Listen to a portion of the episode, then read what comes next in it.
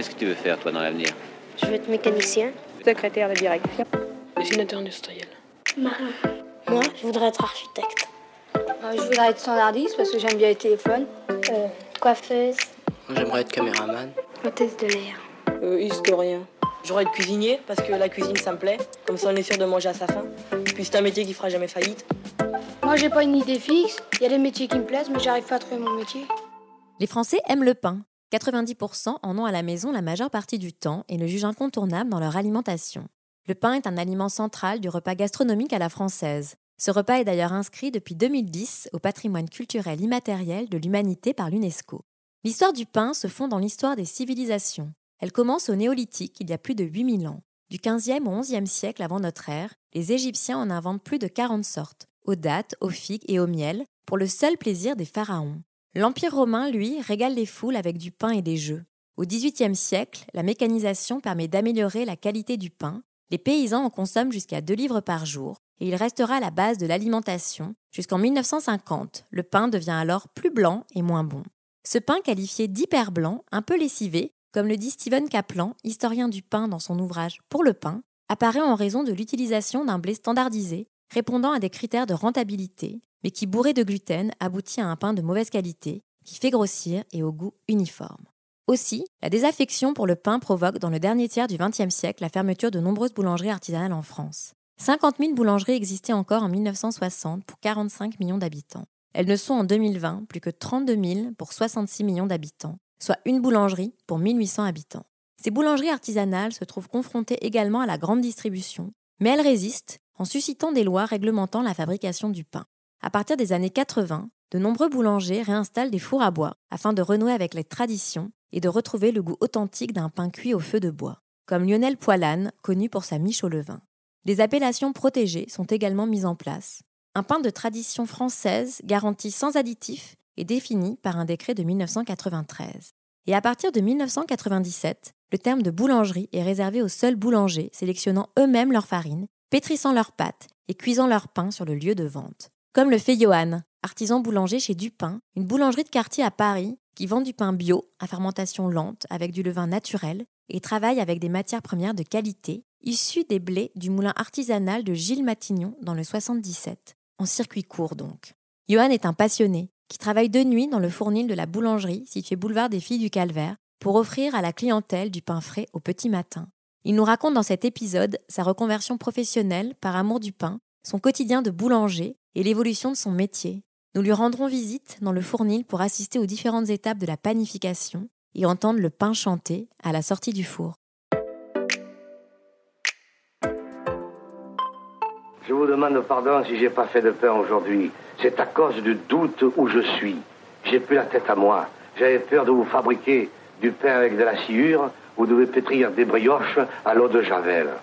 Mais si vous me ramenez mon Aurélie, alors là, vous aurez un vrai boulanger. Je vous ferai un pain, un pain comme vous avez jamais vu. Un pain qui sera si bon qu'il ne servira pas d'accompagnement pour autre chose. C'est un pain qui, qui sera un délice, un régal pour les gourmets. Vous ne pourrez plus dire j'ai mangé une tartine de fromage sur du pain. Vous direz j'ai mangé une tartine de pain sous le fromage. Je pétrirai 5 kilos de pain tous les jours pour les pauvres. Et dans chaque pain que vous aurez, il y aura une grande amitié et un grand merci. Bonjour Johan. Bonjour Elvire. Merci de participer au podcast sur le métier pour un nouvel épisode. Ça fait combien de temps que tu es boulanger? Ça fait 6 ans. 6 ans. Euh, donc j'ai 34 ans et ça fait donc 6 ans que je me suis reconverti dans la boulangerie. Est-ce que tu peux nous raconter ta reconversion? Ma reconversion, elle s'est effectuée donc à 28 ans, après quelques années dans le, dans le milieu du cheval des courses hippiques en Normandie. Et euh, j'ai souhaité euh, changer de vie du jour au lendemain et euh, trouver un métier qui me permettrait de pouvoir voyager, de continuer à faire des choses avec mes mains. Et, euh, et voilà, donc je me suis orienté vers la boulangerie euh, très, très spontanément, puisque c'est un- une filière que je connaissais déjà un petit peu euh, avec ma marraine et son compagnon qui avait une boulangerie déjà. voilà, moi c'est comme c'était ma marraine, j'avais une relation un peu privilégiée avec elle, bien entendu, et donc euh, dès tout petit, moi voilà l'environnement, le fournil, le fait d'arriver le matin, de n'avoir rien du tout, et de le soir d'avoir fait tout plein de produits, avoir vendu et puis avoir rencontré plein de gens dans la journée, je trouvais que c'était un lieu de vie euh, assez sympa, une boulangerie, en tout cas euh, quand on est petit. Et l'odeur, tout ça faisait que ça avait nourri en moi du coup cette, cette vocation qui à la base n'était pas vraiment claire chez moi quoi. Ça arrivait comme ça en fait. Ouais, mais tu te dis quand même que c'était une vocation maintenant que tu ouais, ouais, mais c'est vrai. Bah, il faut, quand on me demande de l'expliquer, en effet, c'est pas tombé, euh, c'est pas tombé du ciel. Comment Moi, du coup, euh, en termes de, de reconversion, j'ai fait un bilan de compétences. Euh, ça a été long, ça a mis trois mois. Je me suis vraiment questionné sur ce que je voulais faire. Il y avait d'autres pistes également, mais du coup, la métier de bouche, faire quelque chose, enfin, produire des beaux produits, des belles choses, en fait, ça a quand même toujours été quelque chose qui moi m'intéressait. Donc c'est pour ça que du coup après quelques mois voilà, vraiment de, questionnement, je me suis vraiment tourné vers euh, cette reconversion, cette formation à faire, à effectuer du coup à l'INBP à Rouen, qui est une des, euh, une des plus grandes écoles, si ce n'est la plus grande école, désolé pour les autres, mais euh, de boulangerie, pâtisserie et chocolaterie, et, où on peut également suivre des, des, stages de perfectionnement, des stages courts. Enfin bref, c'est une, une, très belle structure pour apprendre des choses, et, et voilà. Et est-ce que tu peux nous expliquer comment ça s'est passé à Rouen? Alors à Rouen, du coup, avant de, avant de rentrer du coup dans cette école, j'ai quand même tenu à faire euh, un stage en entreprise que j'ai effectué en Normandie, du coup, dans mon ma petite ville d'enfance, quoi, en gros, de naissance. Et du coup, c'est là que j'ai rencontré ce boulanger qui, après ces trois semaines de stage, m'a encouragé à poursuivre euh, dans cette filière. Donc voilà, ça a été vraiment bilan de compétences, stage, et derrière, du coup, inscription dans l'école, à l'école de l'INBP à Rouen, du coup. Et l'école de l'INBP à Rouen, ça dure combien de temps la formation? La formation dure 4 mois et demi, c'est intensif, c'est-à-dire qu'on commence les journées à 5 h le matin, on les termine à 13 h on a une petite pause jusqu'à 13h45, et on reprend jusqu'à 18-19h, certains jours, du lundi au vendredi. Ça pendant 4 mois, donc c'est intensif, c'est pratique le matin et théorie l'après-midi. Donc très souvent l'après-midi on dort parce qu'on est très fatigué euh, physiquement de ce qui mhm. s'est passé et puis même euh, à la boulangerie voilà il faut quand même réfléchir à ce qu'on fait surtout quand on est en formation au tout début. Donc, euh, donc voilà de très grosses journées à l'INBP. Ouais, c'est un cursus de 4 mois et demi mais c'est difficile de faire, de faire plus de compétences en sortant de, de, cette formation. Et à la fin de la formation, vous avez des stages obligatoires ou vous êtes employable? Alors, on est employable, mais du coup, avant, moi, quand je l'ai passé en 2015, il n'y avait pas de stage obligatoire à la fin de la formation.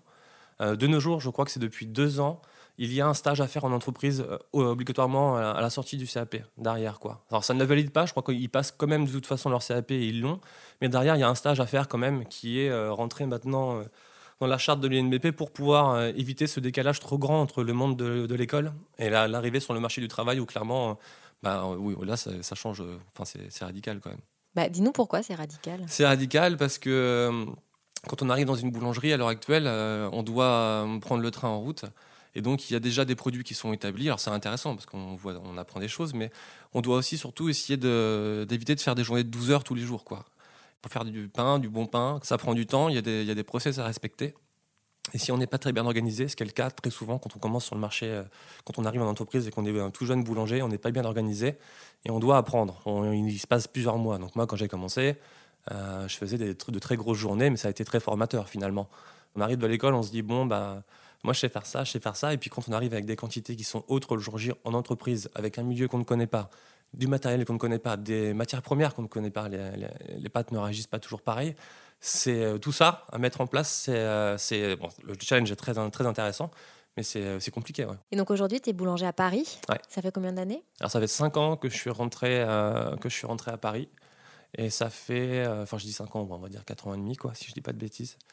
Et donc, du coup, j'ai eu une première expérience dans une, dans une boulangerie. Euh, euh, dans une boulangerie bio également, euh, dans le 9e arrondissement. Et puis derrière, du coup, là, je suis arrivé depuis trois ans et demi chez Dupin, qui est une boulangerie qui est dans le 9e arrondissement, et qui est née du projet de, de, trois, de trois gars qui avaient déjà comment dire, des restaurants sur Paris, plusieurs restaurants sur Paris, qui se sont dit, voilà, on va plutôt que d'acheter du pain à l'extérieur, on va se faire du pain nous-mêmes. Donc ils ont décidé de monter cette boulangerie. Donc je vais les citer quand même. Il y a Julien Foin, Ludovic Dardonnay et euh, Tanguy Lahaye, voilà, qui ont, qui ont monté ce projet tous les trois. Et ça fait 6 ou 7 ans. Moi j'ai pris le train en route aussi également. Mais voilà, boulangerie bio. Euh, artisanale. Artisanale, avec euh, tout est fait sur place, pâtisserie et, et boulangerie et viennoiserie. Et tu as toujours travaillé dans des boulangeries artisanales ou non? Oui, oui, oui. Alors j'ai cette chance. Après, en effet, on ne va pas les citer, mais il y a plein de boulangeries où tous les produits ne sont pas faits. Parce que ce qu'on entend par artisanal, c'est vraiment fait sur place. Après, libre, libre choix d'utiliser les matières premières qu'on veut, mais je veux dire, l'artisanal, c'est quand on produit tout sur place. Donc, en effet, euh, moi, c'était un choix parce que c'est quand même là qu'on s'épanouit le plus et c'est là qu'on peut toucher à tout, en fait. Quoi. Je pense que c'est intéressant. Je pense que si on fait tout le temps la même chose et qu'on jamais, euh, qu'on jamais à se dire, tiens, bah, moi, je suis boulanger, je ne faisais pas de croissant, c'était un autre métier, mais maintenant, je peux en faire, euh, c'est super intéressant. Quoi. Donc, moi, moi, c'est un souhait. Je vais te passer une archive de 1955. Donc on va entendre euh, un boulanger qui est au Fournil. Ici la boulangerie L'Épinay, rue Ordener, et plus exactement le fourni de la boulangerie L'Épinay, où j'ai pu euh, pendant une minute soustraire Monsieur Sueur, ouvrier boulanger, aux nombreuses obligations de sa profession. Quand je suis arrivé, il enfournait sans arrêt des baguettes dans son four. Il est d'ailleurs en pleine tenue de travail, bonnet blanc, maillot blanc, et il est là, m'a-t-il dit, depuis une heure du matin. Une heure du matin. Alors ça exact. fait de bonnes journées. Ça fait de bonnes journées, d'autant plus qu'elle sera terminée et qu'il sera à midi passé. C'est ça. C'est un des inconvénients du métier, faire des journées qui commencent très tôt le matin, qui commencent même dans la nuit. Exactement, c'est parce qu'on ne peut pas rationaliser exactement comme dans une usine ou dans une grande entreprise, et on est obligé de se plier au, au mode de la maison où on travaille. Et bien évidemment, quand il y a 55 heures ou 60 heures à faire, c'est un travail qu'on ne peut pas séparer en deux. Oui, c'est ça. Et Et puis, d'autant plus que vous n'êtes que, que deux ici. Ici, nous sommes deux. Alors le camarade, lui, c'est à peu près pareil. Il est venu à 7h30 ce matin. Le camarade qui défait qui les à fond et qui m'a défourné les pains. Comme le client exige du pain chaud toute la journée, c'est aussi une des difficultés de qu'on ne peut pas rationaliser dans notre métier facilement la production. Le camarade, comme je vous dis, est arrivé à 7h30, eh bien il en a pour jusqu'à 6h ce soir. Ça. Il n'y a pas une minute d'arrêt pendant que vous, vous êtes accaparé par le micro. Lui commence à Oui, vous voyez, euh, parce continue que- votre travail. Il est obligé parce que le four demande, il si par exemple je me prêtais entièrement à vous et qu'il ne soit pas là, eh bien ma foi mon pain brûlerait. Je serais obligé de vous dire attendez une minute, il faudra que j'aille le retirer. Donc c'est un boulanger euh, qui est à Paris, qui est rue Ordener, Ordener Ouais, dans le 18e. dans le hein. 18e, exactement. Et euh, bah, on donc on est en 1955. Et donc on l'interroge un peu sur son métier, puis comment ça se passe ses journées. Alors je vais te poser la même question, comment ça s'organise tes journées? Ça s'organise un petit peu comme lui, donc en tout cas aussitôt, puisque nous, on est. euh, le premier shift commence à 22h, 22h, 6h. Euh, un deuxième boulanger arrive à 5h, 5h, 13h, et un troisième arrive pour faire 10-18. Donc on en revient bien un petit peu à ce que lui il a expliqué, à savoir qu'un commence très tôt et un autre arrive, de façon à pouvoir produire euh, tout le temps, en fait, quoi, selon la, selon la demande.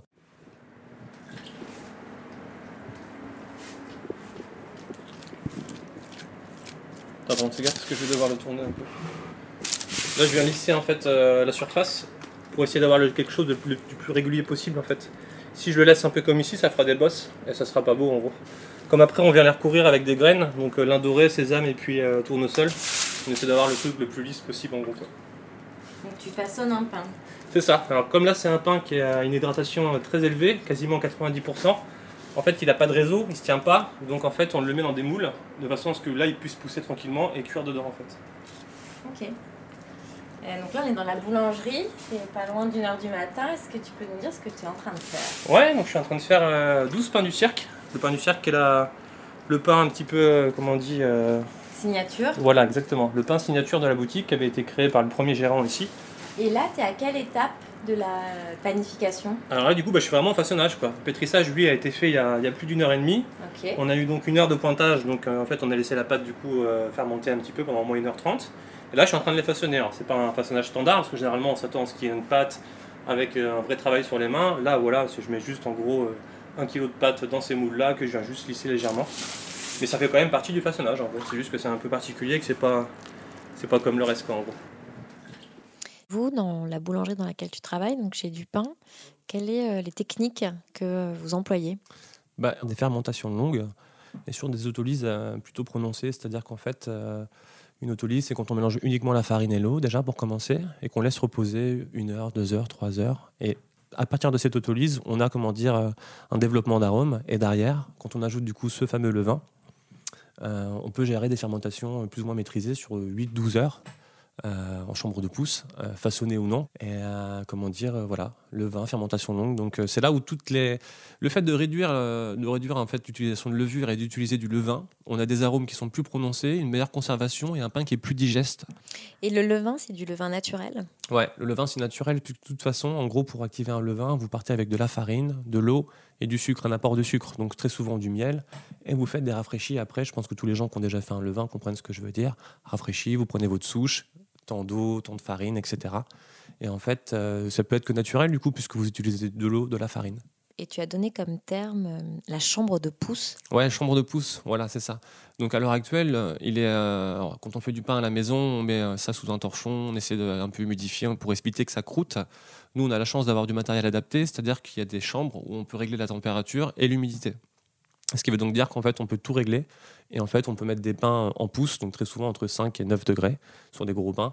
Et puis, on peut gérer une fermentation sur 8, 9, 10, euh, 12 heures avant, avant d'aller cuire le produit. Quoi. Donc vous, vous faites du levain naturel? Ouais, on a, on a du levain. On utilise de la, de la levure, entre guillemets, euh, traditionnelle euh, pour les baguettes. Ça, il est très difficile. Enfin, pas difficile, non, parce que certains me diront que c'est pas compliqué. Mais en gros, levure pour les baguettes et tout ce qui est gros pain, euh, levain naturel, donc pas d'apport de levure, en fait. Et euh, vous utilisez des farines bio, locales? On utilise des farines euh, bio, oui, en effet, locales, euh, d'Île-de-France, euh, puisque Gilles Matignon est installé dans le 77 et travaille avec 80% avec des producteurs euh, locaux, en gros. Donc euh, oui, c'est pas, ça, ça vient pas de très loin. Ouais. Parce qu'il y a des boulangeries artisanales où euh, ils vont tout faire sur place. Mm. Mais euh, la qualité de la farine, elle a quand Mm. même un impact important dans le goût du pain. Exactement. Qualité de farine, qualité euh, de l'eau, qualité de presque un peu tout, en fait, même du levain, finalement. Ce qui peut différencier le goût d'un- pain à un autre, c'est savoir gérer cette fermentation, prendre son temps, comprendre ce qui se passe et gérer ses levains. Donc oui, en effet, euh, matière première, euh, farine principalement, bien entendu, puisqu'il est toujours plus agréable de travailler avec de la matière première que, qui est maîtrisée. Donc euh, quand on parle de produits bio, en effet, il y a, une traçabilité derrière, et puis surtout il y a quelque chose d'assez clean euh, là-dedans, qu'on retrouve pas forcément dans des, farines qui sont peut-être un peu plus trafiquées et un peu plus faciles à travailler pour le boulanger, mais du coup moins passionnantes en tant que boulanger, puisqu'il n'y a rien de mieux finalement que de louper sa pâte et d'essayer de rectifier le tir. euh, et d'avoir des surprises toute la journée. C'est ce qui se passe avec le bio, parce que ça réagit pas pareil. C'est des farines qui sont pas boostées, qui sont vraiment naturelles. Donc c'est assez intéressant. En plus de ça, on y gagne en termes de goût, de plein de choses. Donc c'est ouais, le faire du bio à l'heure actuelle, c'est quand même quand on est boulanger. Je pense qu'on devrait tous aspirer à faire, de, à faire du bio quand on est boulanger, ou au moins à travailler une fois dans une entreprise qui le fait, pour voir un petit peu les différences qu'il y a entre l'artisanat et l'artisanat. Et tu disais qu'il y a cette idée en fait que le pain est toujours un peu le même goût pour euh, la clientèle. Mm. Il y a, euh, je crois qu'il y a quand même l'importance de la météo. C'est surtout par rapport aux températures de pâte et par rapport aussi euh, en cuisson ou derrière, euh, selon si le taux d'humidité, euh, à faire sécher son pain un peu plus. Ce qui veut dire sécher veut dire pouvoir un pain qui se conserve mieux derrière aussi peut-être. Alors on va me dire si on le fait sécher un peu trop, euh, il perd trop d'eau et du coup il va sécher plus vite. Donc il y a tout un tout plein de petits paramètres comme ça qui sont hyper intéressants et en effet on peut pas faire on peut pas faire sans. On est obligé de faire de, de savoir quelle température il fait dans le fournil, à combien sont toutes nos températures de, de- de farine et puis d'adapter cette euh, l'eau de coulage, en gros l'eau qu'on va utiliser, et puis de se dire voilà derrière sur le produit, bon là il fait chaud, bon je vais cuire un peu moins longtemps, mais je vais je vais essayer de faire plein de petits paramètres qui derrière en fait permettent d'avoir un produit qui qui le but sur des gros pains, c'est quand même ce sont des pains qui se tiennent dans le jour quoi. Je pense qu'une baguette, euh, n'importe quel Français la mange dans la journée quoi. Moi j'ai toujours un peu de peine quand je vois des gens qui ont du pain, une baguette depuis trois jours chez eux. Je me dis mince, ça devait pas être assez bonne et euh, normalement tu es censé la, la manger dans la journée la baguette. J'exagère un peu mais Et alors, euh, quand on fait du levain naturel et de la Mm. fermentation lente, en combien de temps on sort une baguette et en combien de temps on sort un gros pain? Alors, on va dire qu'en 3h, 3h30, la pâte, elle est pétrie, elle part en bac. Là, d'ailleurs, il se passe 8 à 10 heures de pouce. Donc, on arrive à 12 heures. Et là, vous pouvez commencer le lendemain à les diviser. Donc, euh, divi- division, façonnage. On arrive sur 15 heures, quoi. On laisse vraiment un vrai temps de fermentation pour pouvoir faire nourrir ces arômes. Après, si vous arrivez le matin, vous, euh, pouvez faire une baguette en 3 heures. hein. Ça dépend comment vous, vous voulez produire. Nous, en fait, on ne travaille pas en direct, on travaille vraiment en retardé. Du coup, donc le pointage, il, est, euh, il se passe en fait en chambre euh, stockée à température euh, constante. Et du coup, il y a cette fermentation et cette pousse qui, qui s'opère du coup naturellement dans cette chambre-là. Est-ce que tu peux nous donner les étapes en fait de la panification? La panification, c'est bah, déjà c'est de l'eau, de la farine, du sel et du levain qu'on peut aussi remplacer par de la levure ou en ajouter aussi également. Et comment dire derrière euh, très souvent. hein, je pense qu'à l'heure actuelle, quand on veut faire des bons pains, alors pas sur pas sur toutes les gammes de farine, mais sur de la, farine blanche assez euh, pour faire de la baguette quoi en gros. Une autolyse, donc ce mélange d'eau et de farine. Derrière, une heure après, enfin ça dépend, hein, on peut faire entre une heure, trois heures, même certains même font des autolyses de 24 heures. Bon, moi j'ai jamais fait, hein, j'ai pas encore eu assez de courage pour le faire, mais peut-être qu'un jour je ferai l'expérience. Et comment dire, derrière, on ajoute donc le sel, euh, le levain et euh, levure ou non. Et là, on peut pétrir. Donc, généralement, un pétrissage, entre 8 et 15 minutes. Il y a différentes vitesses à respecter, mais bref, en gros, ça peut prendre, ça peut prendre 15 minutes, ça peut prendre moins de temps aussi. Et puis derrière, voilà quoi. À nous de voir si on décide de les façonner tout de suite ou de les mettre, comme je disais, du coup en bac et d'attendre 12 heures et puis de, de revenir le lendemain et puis de récupérer sa pâte qui a eu le temps de fermenter pendant toute la nuit. Quoi. Et le pétrissage, aujourd'hui, c'est des machines qui le, qui ouais, le, font? Principalement, maintenant, on est vraiment sur ces mécanisés, hein, parce que c'est tellement énorme en quantité qu'on même sur une petite boulangerie. C'est des métiers qui étaient très physiques du coup à l'époque, euh, qui sont peut-être un peu moins en tout cas au niveau du pétrissage. On a maintenant des machines qui sont capables de reproduire en fait, euh, comment dire, le, le brassage des bras, en fait, reproduire exactement ce qui se passait à l'époque, en fait, avec les bras. Vous, vous avez une machine Nous, on a une machine, on a, on a un pétrin et un batteur aussi pour, les, pour, d'autres, pour d'autres pains spéciaux. Et oui, voilà, en effet, c'est, un gain de temps. Hein. Après, si on respecte bien euh, des, des, process et qu'on fait pas un peu n'importe quoi, on peut arriver à des produits euh, quasiment similaires. Hein. Faut pas non plus. Euh, et puis ça aide vraiment le boulanger, quoi. En effet, quoi. C'est vrai que physiquement, c'est déjà des métiers qui sont assez durs puisque ce sont des métiers où on est toujours debout, il fait très chaud, vous commencez tôt. Alors si en plus vous devez aller pétrir actuellement euh, votre production à la main, c'est moi, voilà, ceux, qui le font, respect, mais euh, c'est quand même pas ce qu'on trouve le plus maintenant en France. Hein. Donc c'est pas une science exacte de travailler la, pâte, j'imagine, mm. avec la météo. On a un fournil où il faisait 32 euh, degrés cette semaine. Donc quand vous avez des temps de pointage, c'est-à-dire que votre pâte est pétrie et que vous devez attendre avant de la mettre en bac et euh, au froid, en gros là, on, peut réduire les temps de pointage par deux. Quoi. Donc ça change tout en fait, on est obligé. Sinon notre pâte est trop poussée et quand on revient 8 heures après, on retrouve des, des, bacs euh, qui dégueulent de partout avec de la pâte. Et comme ça arrive, hein. enfin, ça peut arriver, mais c'est ce qui fait la magie en gros de ce métier-là, de se dire bah, c'est pas tous les jours une heure, c'est pas tous les jours ça. On doit s'adapter constamment par rapport aux conditions climatiques. Quoi. Oui, on s'ennuie jamais. Il n'y a aucune journée pareille. Non, non, non. C'est même fou de voir à quel point ce métier, tous les jours, il y a quelque chose. Par exemple. il est très compliqué d'arriver à se dire voilà, il s'est rien passé. Enfin, tout s'est, tout s'est passé correctement. Il n'y a pas eu de petit accro. Non, non, il y a toujours quelque chose. Et c'est assez fou, quoi. Donc c'est non non c'est rigolo pour ça. Et toi à quel moment tu sais que tu fais le bon geste? À quel moment? Bah j'ai mis longtemps à le savoir déjà. Hein. c'est pas arrivé euh, c'est pas arrivé tout de suite mais comment dire euh, bah, je le sais surtout en fait moi je, je, raisonne en termes de consistance de pâte. Je touche beaucoup mes pâtes, je check beaucoup des températures, les consistances de pâte, la, force en fait. Tout joue beaucoup sur la force en fait aussi sur le sur des produits bio. On doit faire beaucoup de rabats pour essayer de gagner de la force qu'on n'a pas donné forcément au pétrissage pour pas trop heurter la pâte. Moi j'aime bien tâter la pâte. Hein. Je sais pas si je sais pas si ça je sais pas si ça se dit mais comment dire euh, je touche la pâte et c'est là que je comprends. En fait, je vois, euh, voilà quoi. C'est euh, donc c'est avec le toucher en fait. Avec le toucher, hein. température. De savoir, voilà. C'est ça. Et puis vous avez des petits tests à faire. Vous prenez, vous faites des petits prélèvements de pâte et vous pouvez un petit peu étirer le, comment dire cette pâte et voir arriver jusqu'à voir ce réseau de gluten en gros qui est fait quoi. Et puis voir ce petit filet blanc en gros où tout est clean et on se dit bah là c'est bien pétri. Donc ça, la température et la force. Si vous faites les trois, normalement vous avez compris ça. Normalement vous êtes vous n'êtes pas trop loin du compte pour faire un bon pain quoi. À quoi tu reconnais un bon pain ah ben, Un bon pain, je le, ouais, je le reconnais du coup surtout à, à, son odeur. En fait, généralement, moi quand je mange du pain, j'aime bien l'ouvrir en fait et mettre le nez un peu dans la, dans la mie. Alors ça fait toujours un peu sourire les gens.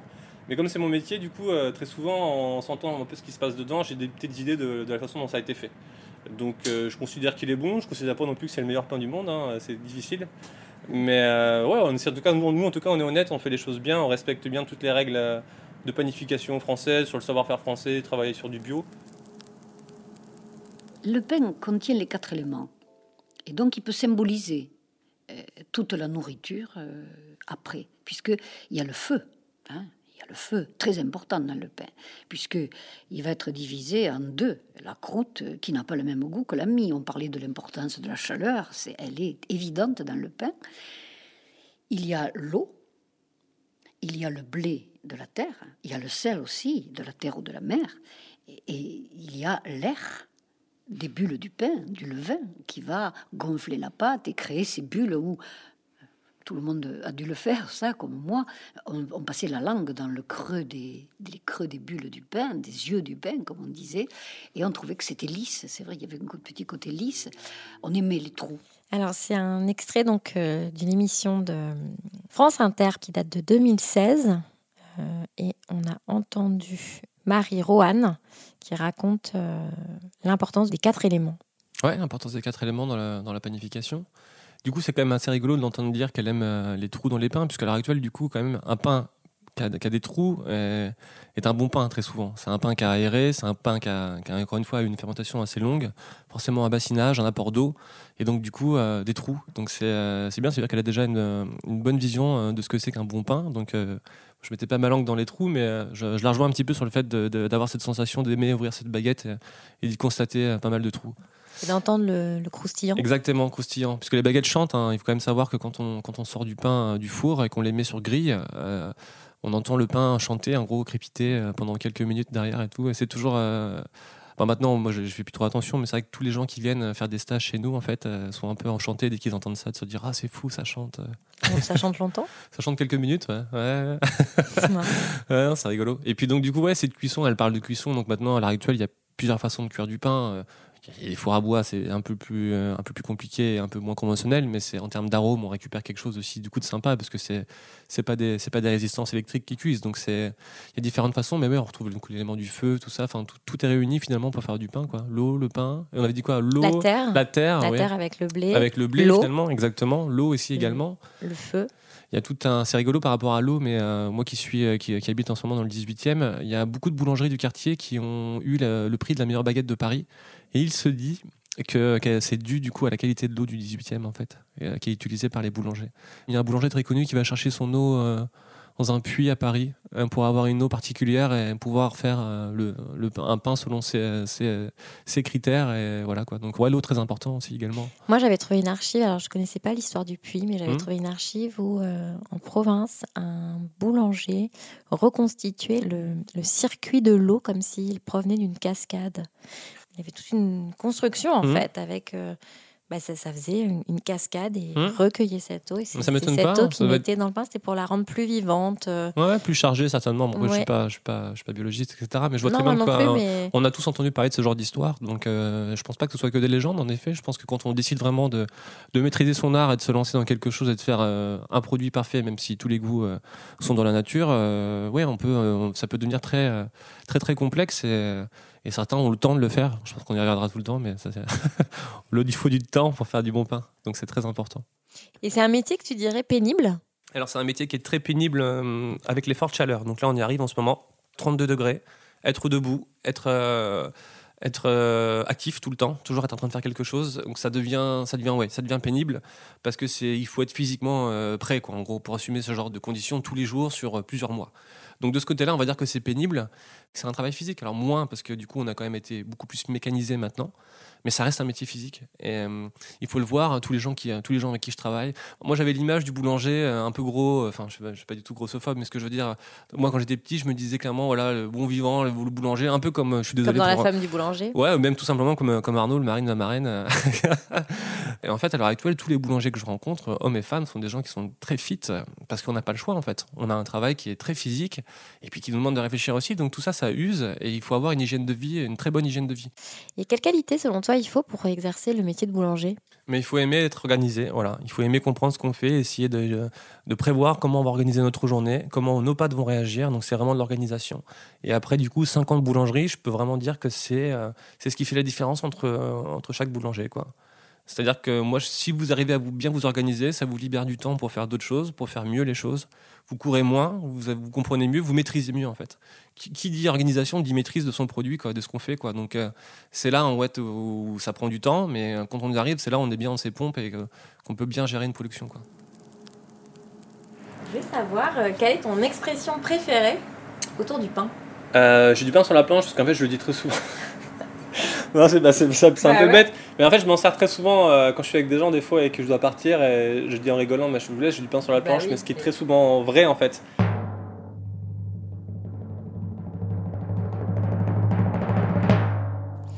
Je vais te poser les cinq dernières questions. Ouais. Alors, quel verbe ou mot-clé définit ton métier? Bah, je, dirais, euh, je dirais passion quand même, parce que c'est ouais, ce qui se passe, c'est ce que je fais euh, à peu près 12 heures par jour. euh. C'est une passion? Bah oui, c'est une passion, ouais. ouais. C'est la devenu en tout cas. Au début, c'était une petite passion, et là maintenant, je peux, je peux l'affirmer et dire vraiment que c'est. C'est passionnel quand même, ça, ça me plaît ce que je fais. Je pense pas que je changerais, même si, euh, comme tout le monde, il y a des hauts et des bas, et des fois on rentre chez soi, on a envie de tout plaquer. Mais c'est quand même un métier très attachant, et je pense que c'est la passion maintenant qui anime le fait que je sois boulanger, donc ouais, je dirais passion. Quel objet représente le métier pour toi? Une, euh, une corne. Ah, Alors seuls les boulangers vont avoir une corne en plastique en gros quoi. C'est euh, vous êtes obligé de- quand vous êtes boulanger, c'est vous êtes obligé d'avoir une corne avec vous pour pouvoir euh, sortir votre pâte tout le temps, couper, etc. Qu'est-ce que tu aimes le plus dans ton métier? Qu'est-ce que j'aime le plus dans mon métier? De, de pouvoir rentrer le soir avec des produits euh, invendus et de pouvoir les manger. Euh. c'est hyper agréable du coup parce qu'on produit toujours pour l'extérieur, mais euh, faire des choses et se dire bah là je peux rentrer avec et tout. Moi j'aime bien, je suis très gourmand, je suis un mangeur de pain, un mangeur de pâtisserie et ça fait partie quand même des, petits plaisirs qu'on a quand on est boulanger de se dire le soir allez euh, tiens ça il y a ça c'est pas vendu, vous pouvez rentrer à la maison avec, ça évite de jeter et puis c'est toujours sympa d'avoir toujours quelque chose à manger euh, à la maison. Il dit quoi de toi, ton métier?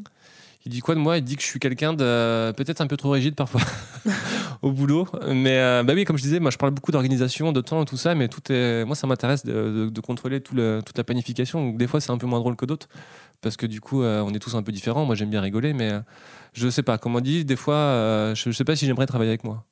D'accord. Et si tu devais faire un autre métier? Et bah, à l'heure actuelle, je pense pas que j'en ferai un autre du coup.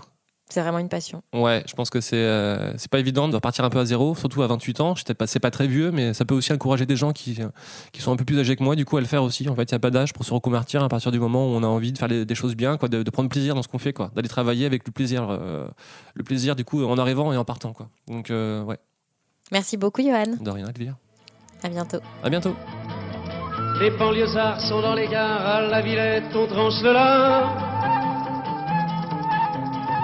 Paris by night regagne l'écart, les boulangers font des bâtards.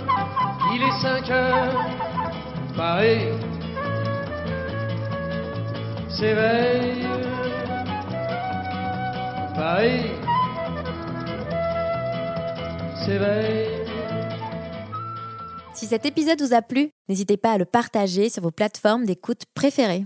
Et pour suivre les coulisses du podcast, rendez-vous sur le compte Instagram sur le métier podcast ou sur le site internet sur le métier.com. Merci à Lina pour son aide précieuse et au monteur Stéphane Huguet qui a mis en musique cet épisode. À la semaine prochaine! Qu'est-ce que tu veux faire, toi, dans l'avenir? Je veux être mécanicien. Secrétaire de direction. Dessinateur industriel. Marin. Moi, je voudrais être architecte. Euh, je voudrais être standardiste parce que j'aime bien les téléphones. Euh, coiffeuse. J'aimerais être caméraman. Hôtesse de l'air. Euh, historien. J'aurais être cuisinier parce que la cuisine ça me plaît. Comme ça on est sûr de manger à sa faim. Puis c'est un métier qui fera jamais faillite. Moi, j'ai pas une idée fixe. Il y a des métiers qui me plaisent, mais j'arrive pas à trouver mon métier.